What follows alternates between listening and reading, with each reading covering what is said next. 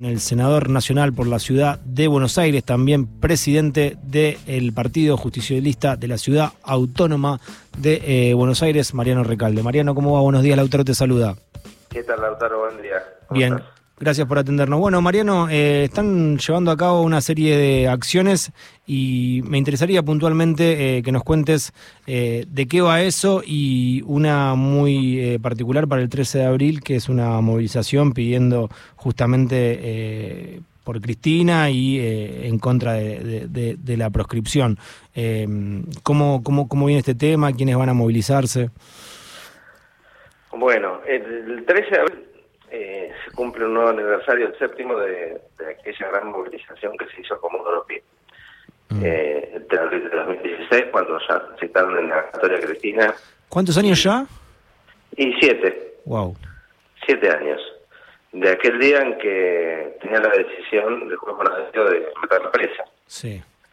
Y fue una gran movilización enorme, un día de lluvia, temprano a la mañana, que se juntó una cantidad inconmensurable de gente, no, tengo números de cuántos éramos, y no tengo la menor duda de que eso impidió que, que se avanzara con, con esa decisión política que tenían de meter la presa Cristina.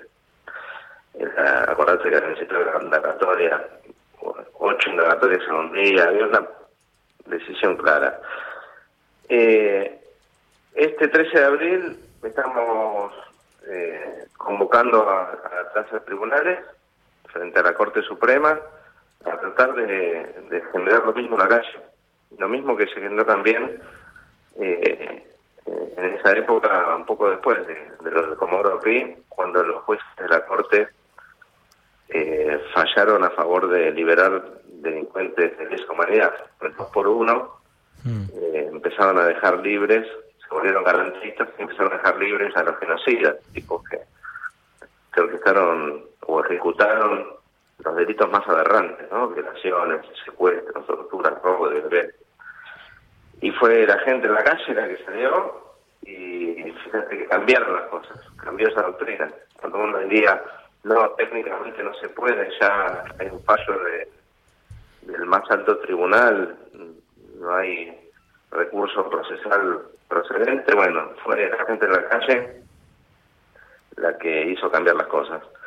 Y estamos generando ese, ese, movimiento de que la gente salga a la calle y diga, le diga basta las mafias judiciales, le diga basta esta suerte de dictadura judicial que estamos viviendo y, y la afectación de la democracia, porque no solamente proscriben a a quien representan, tenemos nosotros, de una manera más clara, eh, los intereses del pueblo, y los ha representado en la presidencia, los ha representado en la oposición, los ha representado construyendo una alternativa electoral nueva, evidentemente es a quien apuntan, eh, sino que además el Poder Judicial se mete, eh, gane quien gane, se mete las decisiones que son de otros poderes, del Poder Ejecutivo y del Poder Legislativo.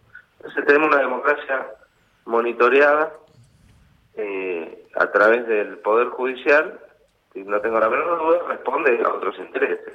Cuando uno ve eh, cómo falla, qué, qué, qué, simpatías políticas tiene, con la coparticipación, con eh, los fallos que tienen que ver los intereses de Clarín eh, y, demás, este, está claro. Entonces, bueno, alguna, algo tenemos que hacer quedarnos quietos no es una opción para nosotros, decidimos convocar el 13 de abril.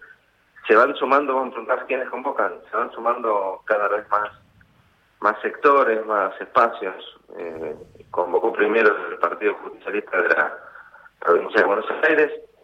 Eh, el kirchnerismo porteño ya se pronunció y está convocando. Hoy hacemos reunión del Partido Justicialista de la Ciudad de Buenos Aires y no tenemos duda que también vamos a resolver lo mismo.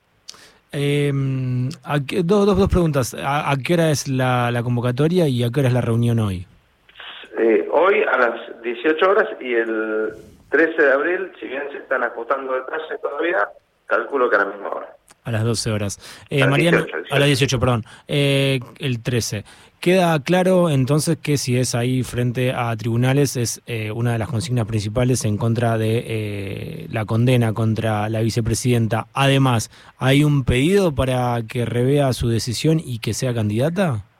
Sí, somos muchos los que, más que un pedido de que revea su decisión, es un pedido de que ella pueda tener la libertad de decidir si quiere ser candidata o no. Mm. Ella fue muy clara cuando dijo no elige no ser candidata, sino que está proscripta eh, y está excluida y no quiere someter a su fuerza política a tener un candidato que pues esté a tiro de una resolución judicial, mm. como estuvo Lula, como está incluso hoy mismo proscripto y, y imposibilitado, inhabilitado de ser candidato Rafael Correa del Ecuador. Este, eh, no es una una ilusión, sino que es algo bien concreto y, latente, la posibilidad de que la Corte Suprema, como en tantos otros casos, decida acelerar y, confirmar el fallo de, del Tribunal Oral de los jueces que jugaban al fútbol con Macri, que ahora lo tienen que revisar. Mm.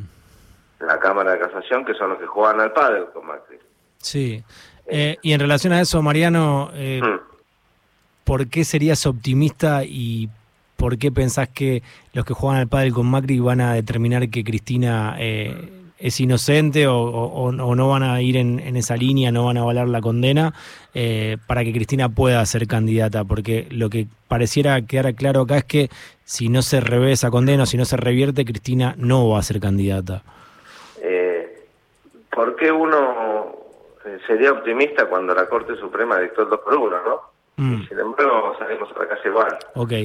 Eh, siempre, eh, cuando uno encara una lucha, por más difícil e imposible que parezca, lo hace pensando que lo puede cambiar. Mm, y nosotros pensamos que esto lo podemos cambiar.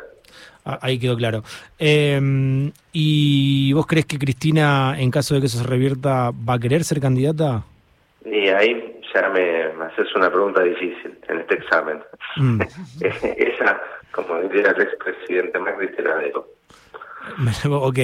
¿Y mm, crees que Alberto, ayer Guado Pedro dijo, eh, Alberto Fernández unilateralmente decidió eh, que vayamos a unas pasos o a, ver dos fórmulas? Em, dijo que él tiene entendido que Alberto va a ser candidato. ¿Vos qué, crees al respecto? La verdad es que tampoco lo sé.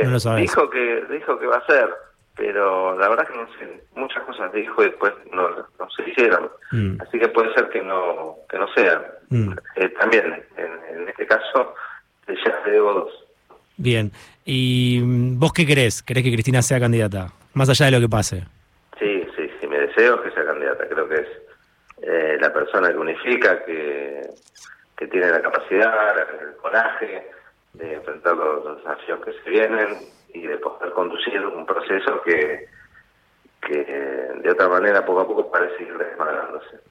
Eh, Mariano, ¿cómo se está armando el frente de todos también? Eh, un año electoral, parece que todos estamos como eh, pensando que falta mucho, pero cuando queramos vamos a estar, eh, cuando, cuando nos acordemos cuenta vamos a estar yendo al cuarto oscuro. ¿Cómo está el armado del frente de todos en relación a los candidatos en la ciudad?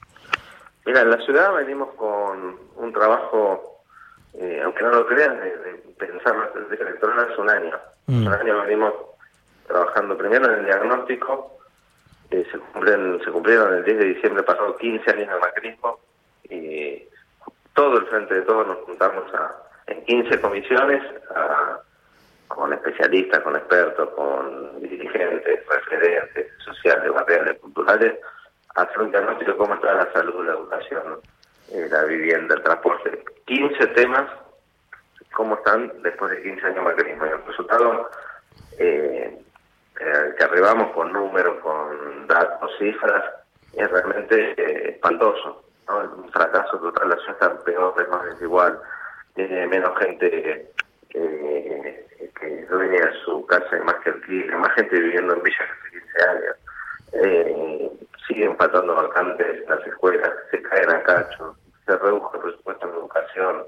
Eh, tenemos problemas por todos lados no se construyeron los kilómetros subte que en los 15 años hubieran realmente revolucionado la manera de moverse en la ciudad.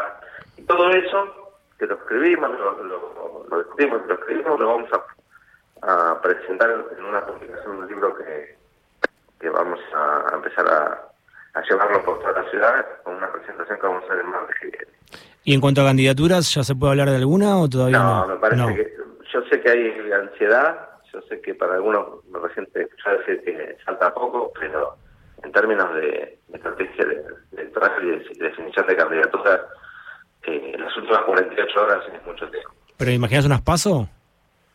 mira, la verdad que lo escuchaba ayer Aguado y, y, por lo que planteaba, te repito, lo escuché en la tele, no tengo otra información, eh, pareciera que, que tanto en las condiciones para a una y si hay una paso en la nación, seguramente eso se reflejará en la ciudad en la ciudad de Buenos Aires también. Ya el atletismo se está juntando, bueno, el kirchnerismo eh, lo viene haciéndose mucho. Bien. Mariano, buenos días. Acá Anita Sánchez te saluda. Te quería consultar eh, en referencia a lo que ocurrió la semana pasada en la legislatura porteña, que se rechazó la creación del parque público en Costa Salguero y que al mismo tiempo la justicia de la ciudad dice es inconstitucional la venta de esos predios. ¿En qué instancias está ahora y qué es lo que va a ocurrir con ese espacio público? Mira, bueno, esto es un, ejemplo de estas luchas que venimos dando en la ciudad eh, en soledad y, lo que pasó el jueves pasado tiene un costado eh, positivo y bueno y bueno y también un, lado negativo. Lo bueno es que logramos por primera vez en la historia de la legislatura con mucha participación ciudadana, con, mucha, mucho involucramiento de organizaciones eh, sociales, ambientales, sobre todo colectivos arquitectas, juntar un montón de firmas, más de 50.000 firmas, que es lo que se necesita para que la legislatura esté obligada a adoptar un proyecto de ley. Porque no encontrábamos la manera, después de que el PRO y los radicales aprobaran pues, esa ley que, necesitaba como vos decías, ¿no? Doble lectura en la mayoría especial, pero la aprobaron en una sola sesión eh, para vender los terrenos de Costa Salguero cuando eh, finalmente, después de 30 años de concesión, la ciudad tenía la posibilidad de darles un uso público, de construir, un parque y demás, decidieron otra vez eh, inclinarse por el negocio inmobiliario. Entonces la, la, alternativa que encontramos fue esta de la iniciativa popular, que sea el pueblo de la ciudad que presenta un proyecto de ley que era muy sencillo. Tenía dos artículos. Uno, derogar la ley que autorizaba la venta. Esa ley que además, como decimos, está judicializada porque eh, no respetaron el mecanismo constitucional para realizar una venta de este tipo. Y, y el segundo artículo era eh, disponer la construcción de un gran parque público. Son muchísimas hectáreas la ciudad tiene un déficit enorme y no solamente es muy importante desde el punto de vista del esparcimiento, de la recuperación de la vista del río y demás, sino que eh, en estos momentos de, tanta convulsión con el cambio climático, y lo sufrimos de verano de manera muy clara, con la ola de calor, con las sequías, con los cortes de luz que provocaron esta situación, eh, se hace mucho más notoria la necesidad de que haya un pulmón verde, que haya árboles, que haya oxígeno, que, hagan que la temperatura no se en determinados lugares. Hay un mapa de, de la temperatura de la ciudad y uno ve cómo en determinados lugares eh, hace mucho más calor que en otros en la misma ciudad de Buenos Aires. Mariano, muchísimas gracias por, por el tiempo. No, gracias a ustedes. Un abrazo, abrazo grande. Mariano Recalde, senador de El Frente de Todos. 9, 3, Pública. 7, 93, 93 7. 7. Nacional Rock.